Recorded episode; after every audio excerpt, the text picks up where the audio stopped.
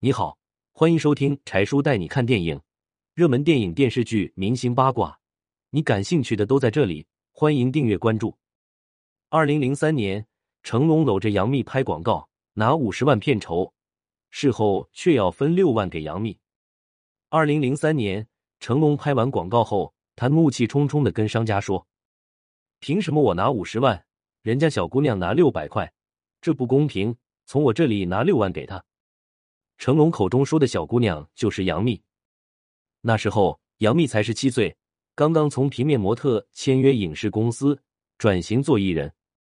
正巧成龙在帮一家摩托车厂家做代言人，成龙要求要一个年轻漂亮的女孩子做搭档。可没想到，在拍摄时候，厂家找来的模特，成龙一点都看不上，都觉得不太合适。而女模特们见到成龙，知道成龙是大明星。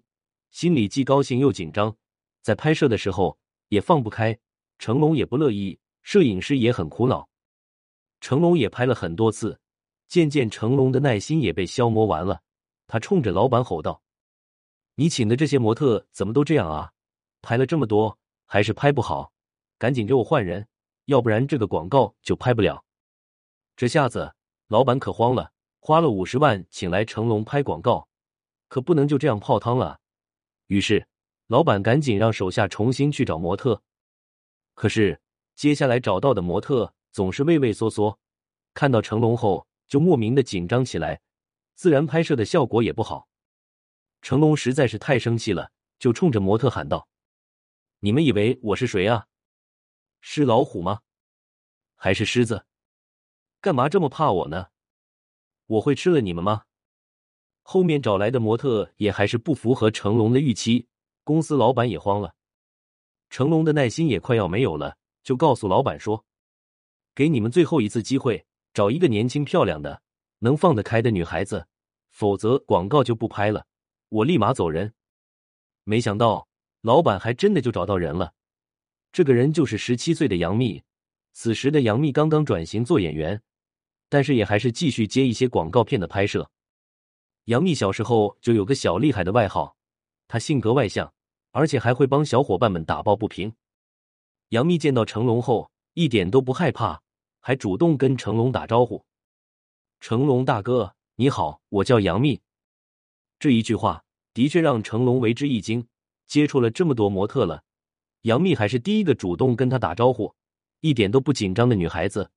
成龙不禁对这个女孩子产生了一些好感，于是。